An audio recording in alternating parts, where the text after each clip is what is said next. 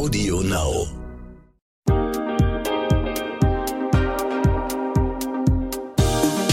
Hi und herzlich willkommen zu einer neuen Folge What the Finance. Ich bin Anissa, Host dieses Podcasts. Diese Podcast-Folge wird präsentiert in Kooperation mit Union Investment. Ich bedanke mich sehr für die Unterstützung. Ich habe in meinem Podcast schon viel über ETFs gesprochen und deshalb geht es in dieser Folge endlich mal um Fonds.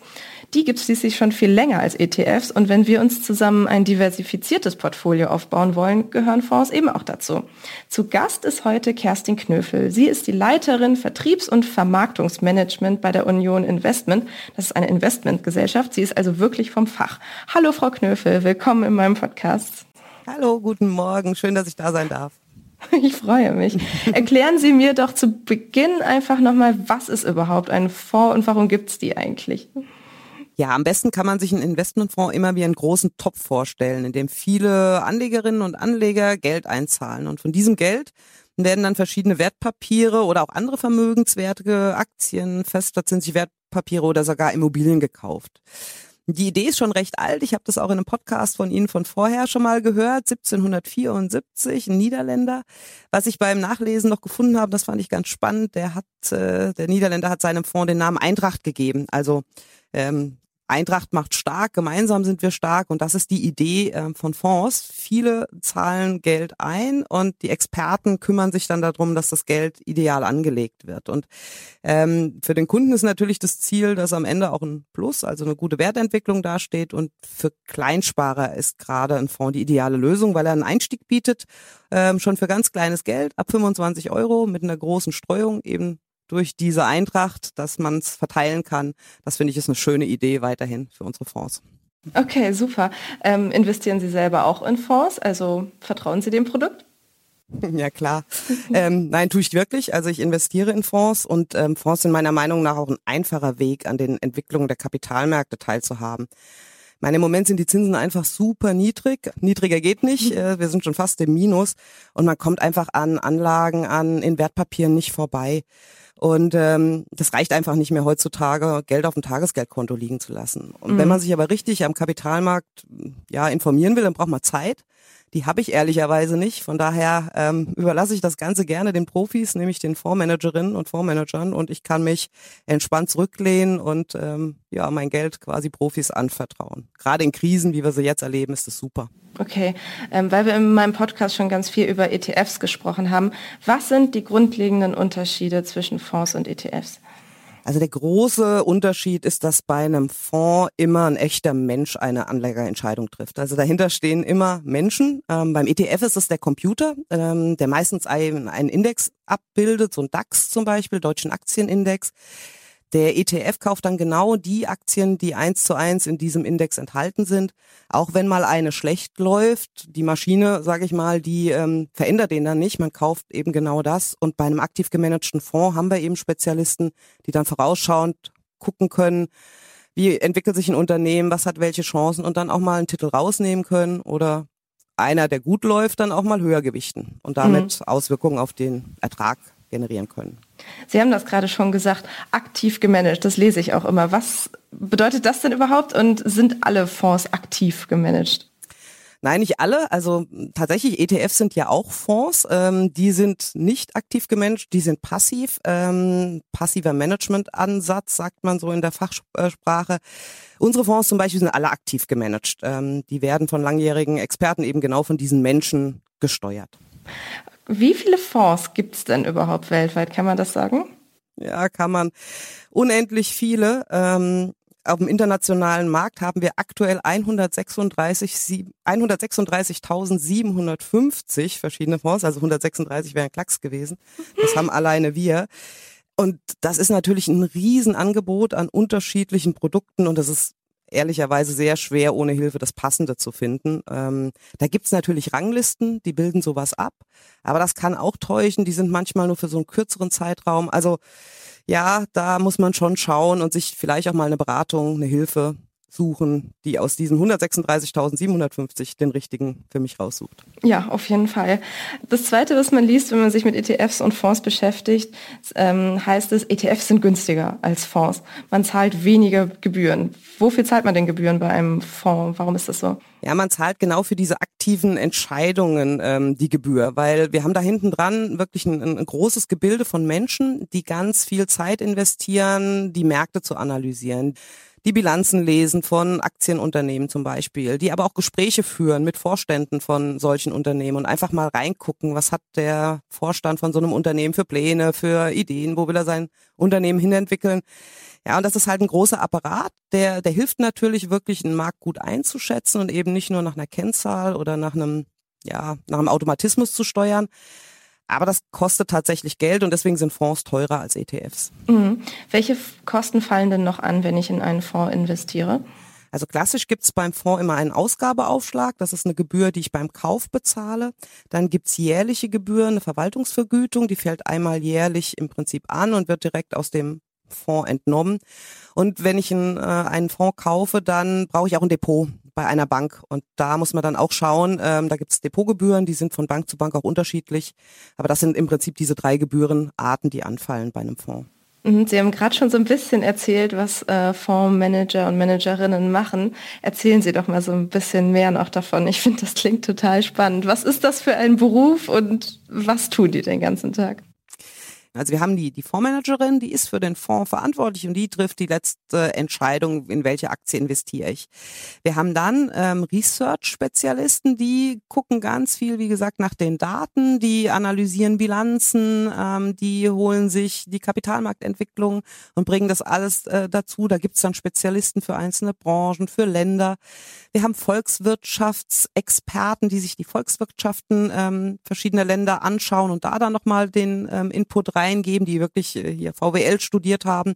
Und ähm, dieses ganze Team sitzt dann zusammen. Das muss man sich auch so vorstellen. Morgens treffen sich alle und berichten von ihren Informationen, die sie gewonnen haben. Und dann wird auch gemeinsam diskutiert, wo man eine Entwicklung zum Beispiel in Ländern ähm, dann sieht. Und darauf kann man natürlich super fundierte Entscheidungen treffen. Okay. Kenne ich den Manager oder die Managerin oder den Namen von denen, ähm, wenn ich mich für einen Fonds entschieden habe? Könnte ich die sogar kontaktieren? Könnte ich da mal Fragen stellen? Also äh, kennen kann man ihn, also die Informationen sind schon dann auch zugänglich, wer welchen Fonds managt. Also bei uns jetzt zum Beispiel, wir haben da einen Kundenservice dazwischen geschaltet. Die sprechen mit dem Fondsmanager, weil tatsächlich brauchen die Kolleginnen und Kollegen viel Zeit, eben genau ihren Job zu machen und zu, äh, zu schauen, ähm, so dass man da nicht sofort direkt anrufen kann. Aber wir haben Kundenservice, die stehen mit den Kollegen im engen Kontakt und dann gibt's natürlich auch häufig auch noch die Bank, ja, die Hausbank, Berater oder auch Online-Informationen, wo man sich auch noch informieren kann. Mhm. Ich würde noch gern so ein bisschen mehr über dieses Managen erfahren, also dieses aktiv gemanagen. Worauf kann eine Fondsmanagerin genau Einfluss nehmen oder worauf nimmt sie überhaupt Einfluss? Was sind so die Momente, wenn sie eingreift? Ja, also auch ein bisschen unterschiedlich. Es gibt ganz viele verschiedene Arten von Fonds. Also ich, ich beschreibe jetzt einfach mal den, wo die Anlagestrategie sehr weit ist. Ähm, davon gibt es ganz viele. Dann hat sie eigentlich auf alles Einfluss. Also sie entscheidet jedes einzelne Papier, was in diesem Fonds drin ist, zu wie viel Prozent. Klar gibt es schon Vergleichsindizes, ja, wo man sich so ein bisschen orientiert und sagt, der amerikanische Aktienindex, der Dow Jones, der hat die Titel und dann guckt die Managerin aber drauf und sagt, nee, der Titel gefällt mir nicht, der gefällt mir nicht, den nehme ich raus. Also da ist schon sehr viel Einfluss äh, dann halt möglich. Ja. Und ähm, es gibt ja nicht nur so klassische Fonds, die nur in Aktien anlegen, gibt auch Multi-Asset heißt es, verschiedene Anlageformen, Aktien, festverzinsliche Wertpapiere, sogar Immobilien. Und ähm, ja, dann entscheidet man nicht nur den Titel, sondern man entscheidet das Land, die Branche, sogar die Art und ähm, stellt sich so dieses Portfolio zusammen. Okay, wow, das klingt ehrlich gesagt auch ganz schön kompliziert. Was passiert denn, wenn eine Fondsmanagerin mal eine schlechte oder falsche Einschätzung getroffen hat? Ja gut, äh, Fehler gehören dazu, das muss man auch ganz klar sagen. Ähm, beim Fonds ist natürlich der große Vorteil, wenn in so einem Portfolio, muss man sich vorstellen, da sind ja über 100 Titel drin. Wenn tatsächlich mal einer dabei ist, der sich jetzt nicht so gut entwickelt, dann macht das natürlich weniger aus, große Idee der, der Risikostreuung, als wenn man diesen einen Titel jetzt selber im Portfolio oder im Depot hat. Ähm, und dazu kommt, was ich eben auch schon gesagt habe, das ist ein Team. Also die Managerin, die, klar, sie hat die Verantwortliche für den Fonds, die hat die letzte Entscheidung, aber vorher tauscht man sich natürlich aus und versucht so viele Informationen wie möglich zu sammeln, damit so wenig Fehlentscheidungen wie möglich passieren. Aber grundsätzlich diese Risikostreuung, die hilft einfach, weil es dann nur eine von 100 ist, die sich vielleicht nicht so gut entwickelt. Gibt es denn bei diesen Entscheidungen auch Unterstützung von Computern oder von künstlichen Intelligenzen oder sind das dann automatisch schon wieder gar keine Fonds, wenn irgendwelche Computer mit da beteiligt sind? Nein, unsere Spezialistinnen und Spezialisten, die lassen sich schon unterstützen. Also künstliche Intelligenz kann im Moment total helfen, einfach diese vielen Daten auszuwerten. Ähm, da gibt's ja unendlich viel, was man einfach wissen muss, wenn man jetzt in, in einen großen ähm, Supermarktkonzern vielleicht investiert, was es da alles an Daten gibt. Das hilft. Aber der große Unterschied beim Fonds ist wirklich, der Mensch trifft die letzte Entscheidung. Also die trifft kein Computer, sondern die trifft immer der Mensch. Moment mal, dir geht das hier alles etwas zu schnell oder vielleicht auch nicht schnell genug, weil du dich schon ein bisschen auskennst in der Finanzwelt, dann habe ich einen Tipp für dich. Die Brigitte Academy Masterclass Finanzen.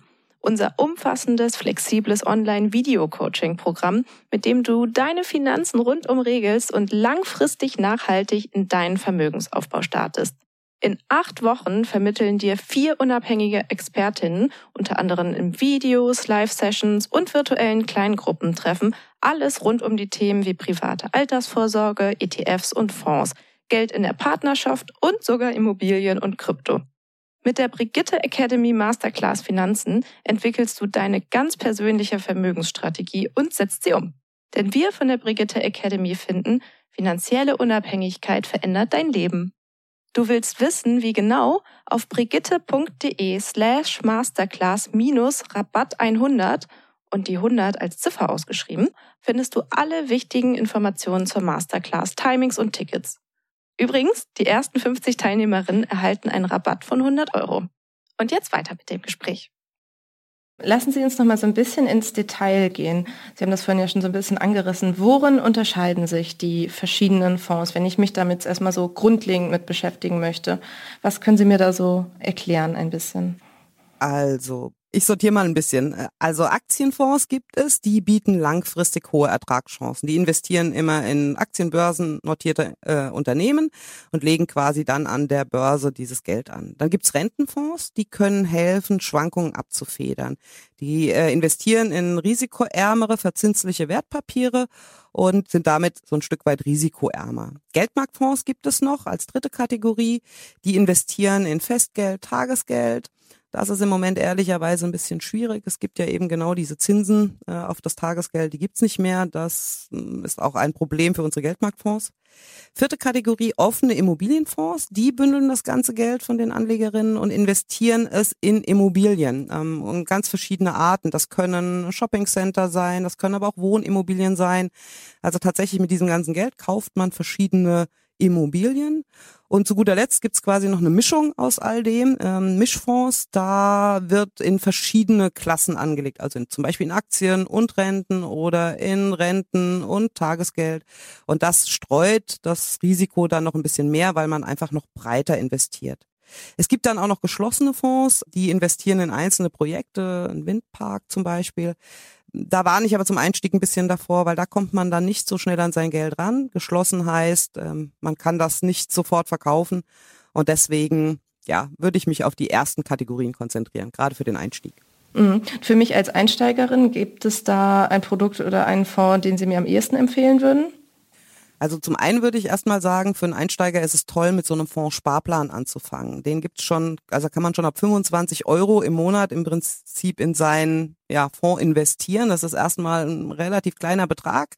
Ähm, und man hat immer jeden Monat die Möglichkeit, diesen Fonds zu kaufen. Und damit hat man auch den großen Vorteil, dass wenn die Kurse mal fallen, dann kauft man mehr Anteile. Und wenn die Kurse teurer sind, kauft man automatisch weniger. Also das ist eigentlich ein ganz cooles Prinzip.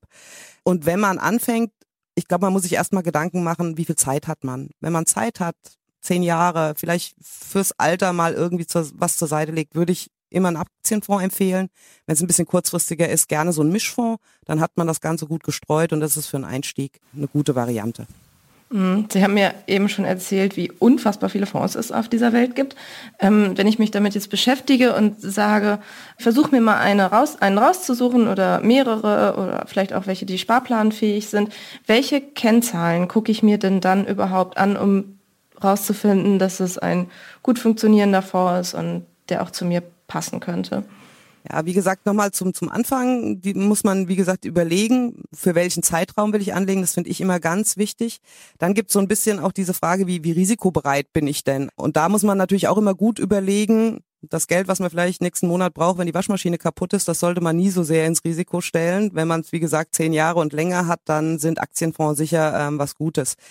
Dann kann man sich eigentlich zwei Kennzahlen ganz gut ansehen. Das ist einmal die Wertentwicklung der Vergangenheit und da am besten gucken, so lang wie es irgend geht, weil ich sag mal, mal ein Jahr gut sein, das kann man leicht. Interessant ist ja ein Fonds, der uns über mehrere Jahre, vielleicht sogar Jahrzehnte immer Spaß macht, also gerade wenn wir langfristig anlegen. Also diese Wertentwicklung, Performance ist wichtig. Und dann gibt's noch eine Kennzahl, die heißt Volatilität. Die misst im Prinzip, wie stark so ein Produkt schwankt. Und ähm, da kann man dann sehr gut so ein bisschen vergleichen, was die eigene Risikobereitschaft ist. Aber ich sage auch immer, eine Beratung in der Bank irgendwo, das ist sicher auch nochmal ein guter äh, Rat, um einfach dann mit einem Profi sich auch mal zusammenzusetzen, so die eigene Vermögensstruktur mal durchzuplanen, finde ich auch immer nochmal sehr empfehlenswert. Auf jeden Fall, das habe ich selber auch gemacht. Ähm, wie funktioniert denn die Ausschüttung von Fonds oder Fondssparplänen, wenn ich am Ende mein Geld wiederhaben möchte, was ich eingezahlt habe? Also wenn Sie am Ende Ihr Geld wieder haben wollen, das ist grundsätzlich ein Riesenvorteil vom Fonds. Sie können jeden Tag wieder das komplette Geld den Fonds verkaufen und kriegen den kompletten Gegenwert wieder. Also wirklich super flexibel. Da gibt es keine Kündigungsfristen. Ähm, eine Ausnahme bei den offenen Immobilienfonds, weil man Häuser so schwer verkaufen kann. Aber ein Aktienfonds, ein Rentenfonds können Sie jeden Tag im Prinzip äh, komplett verkaufen. Es gibt aber tatsächlich auch Ausschüttungen, da kriegen Sie einmal im Jahr oder im Halbjahr dann auch den Ertrag. Und das ist dann so, diese Aktien, die zahlen ja Dividenden oder die festverzinslichen Wertpapiere zahlen Zinsen, die Immobilienfonds werfen Mieterträge ab. Und das schüttet der Fonds dann einmal im Jahr oder wie gesagt an mehreren Terminen an die Kunden aus. Also dann kriegen sie eine Überweisung aufs, aufs Girokonto mhm. oder das Ausgeschüttete wird wieder dem Fonds gut geschrieben und damit steigern sie quasi das Vermögen. Wenn man Wert legt auf richtig regelmäßige Ausschüttungen, da gibt es auch spezielle Fonds, die genau darauf Wert legen und sagen, viermal im Jahr gibt's hier einen gewissen Ertrag direkt aufs Girokonto. Da kann man dann wieder Konsum von machen oder es wieder anlegen und, und weitersparen quasi. Wie sicher ist denn mein Geld, das ich in Fonds einzahle? Also wir, wir haben ja schon gesagt, was im Moment der sichere Zins, den wir früher mal kannten, oder ich zumindestens, bin ja ein bisschen älter, ich kenne den noch, äh, den gibt's ja nicht mehr. Und ähm, von daher muss man immer ein bisschen Risiken jetzt eingehen, weil ein bisschen höhere Chance heißt auch höheres Risiko. Also man hat dieses Risiko der Wertschwankung vom Fonds. Aber das eigentliche Kapital, das ist ganz wichtig. Ein Investmentfonds ist ein Sondervermögen. Das heißt, wenn heute meine Firma zum Beispiel pleite gehen würde, dann wäre dieses Sondervermögen von allem Kapital der Firma getrennt. Dem kann gar nichts passieren. Die Fonds sind auch super gesetzlich reguliert. Da gibt's ganz viele Vorgaben, gesetzliche Vorgaben. Also dieses Geld wird getrennt verwaltet und ist damit sicher. Man hat das Risiko der Kursschwankungen der Papiere, in die investiert werden. Mhm. ETFs bilden Indizes ab. Ähm das klingt für mich jetzt so, dass es immer ein Indexbild äh, geben muss, der abgebildet werden kann und dass Fonds sozusagen auch bestehen könnten für Bereiche, für die es gar keine Indizes gibt. Könnte es sein, dass es Fonds auch für ganz super spezialisierte Themen gibt? Ja, genau, das gibt's. Also es gibt gar nicht für alles ein Indiz und gerade wenn man jetzt zum Beispiel auch mehrere Anlageklassen mischen will, dann müsste man mehrere ETFs sich selber zusammenstellen und dann auch immer gucken, wie das Verhältnis ist. Was im Moment auch ein ganz wichtiges Thema ist, ist das Thema Nachhaltigkeit. Und auch da gibt's nicht so richtig ETFs. Also ja, es gibt schon welche. Es gibt die ersten Indizes, die so nachhaltig oder grün auch vermarktet werden. Ähm, aber bei uns zum Beispiel ist Nachhaltigkeit auch ein ganz wichtiger Punkt. Und wir schauen da sehr genau, ähm, welche Unternehmen sind wirklich nachhaltig. Da auch da nutzen wir wieder die Gespräche mit den Vorstandsvorsitzenden und schauen tatsächlich, ähm, dass wir Produkte in, reinkaufen oder Titel reinkaufen, die das Thema Nachhaltigkeit dann auch langfristig ja in ihrer Firmenpolitik mit mit drin haben. Und da ist jetzt zum Beispiel heute, finde ich, der Fonds immer noch dem ETF überlegen. Mhm, okay, das finde ich selber super spannend.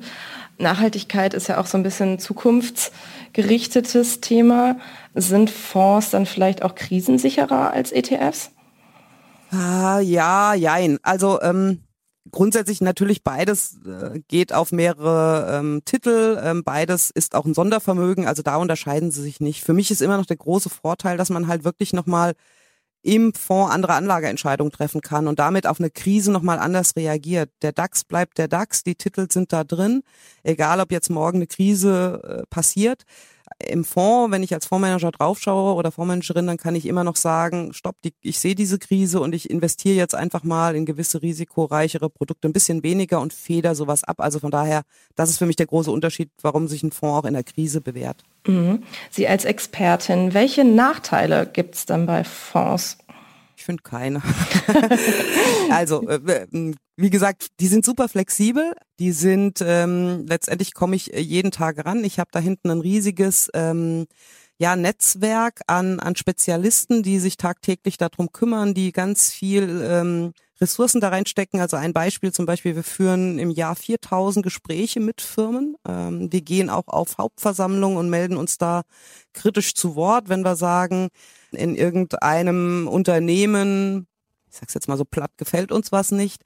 Das kostet. Also der große Diskussionspunkt ist ja immer, sind immer die Kosten. Ich glaube aber, man kauft halt, wie gesagt, damit mit den höheren Gebühren tatsächlich auch eine Maschinerie hinten dran, die alles tut, damit die Wertentwicklung noch ein Stück weit besser ist und damit äh, auch wirklich gut geschaut wird, welche Unternehmen werden in die einzelnen Fonds reingekauft. Okay, alles klar.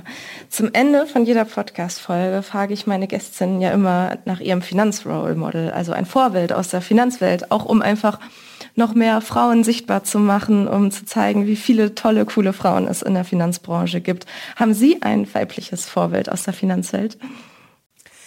So ganz klassisch nicht. Also ähm, ich fand es immer ganz spannend. Also bei mir zum Beispiel meine Mutter ähm, mhm. ist diejenige bei uns, die in der Familie die Finanzen steuert und verwaltet. Ähm, von daher habe ich irgendwie schon recht früh gesehen, dass ja, dass sich Frauen auch gut mit Geld auskennen können. Ich habe ja dann auch einen Beruf gewählt als Bankkauffrau, äh, der damit zu tun hat. Trotzdem, so ganz klassisch ist das nicht. Ich habe aber eine Kollegin bei uns im Unternehmen, bei Union Investment, die ich sehr bewundere. Das ist die Michaela Krawinkel. Die ist bei uns auch mit im Fondsmanagement dabei, äh, in der Rolle, in der sie auch durchaus mal kritisch mit den Fondsmanagerinnen und Fondsmanagern diskutieren kann über die äh, einzelnen Produkte. Das ist ein Job, der erfordert immer viel Fingerspitzengefühl, das macht sie super. Und sie ist auch jemand, der ganz viel für ja Frauen in Führungspositionen, aber Frauen auch in so einer ja doch ein bisschen Männerdomäne, die sind wir immer noch, äh, das Fondsmanagement, die da den Weg ebnet. Also sie ist ganz oft als Mentorin unterwegs und ich finde, sie macht das toll, indem sie dann auch jüngeren Frauen, jüngeren Potenzialkräften bei uns im Unternehmen wirklich hilft und ein Vorbild ist. Also von dafür wundere ich sie sehr. Das klingt nach, nach einer richtig guten Role Model Geschichte. Ich danke Ihnen sehr für das Gespräch und für Ihre Zeit, Frau Knöfel. Sehr gerne, hat viel Spaß gemacht. Und wenn ihr noch Fragen oder Anmerkungen zu dieser Podcast-Folge habt, dann mailt mir doch einfach an academy.brigitte.de oder schreibt uns auf Instagram eine Direct Message. Ich freue mich von euch zu hören und bis zum nächsten Mal.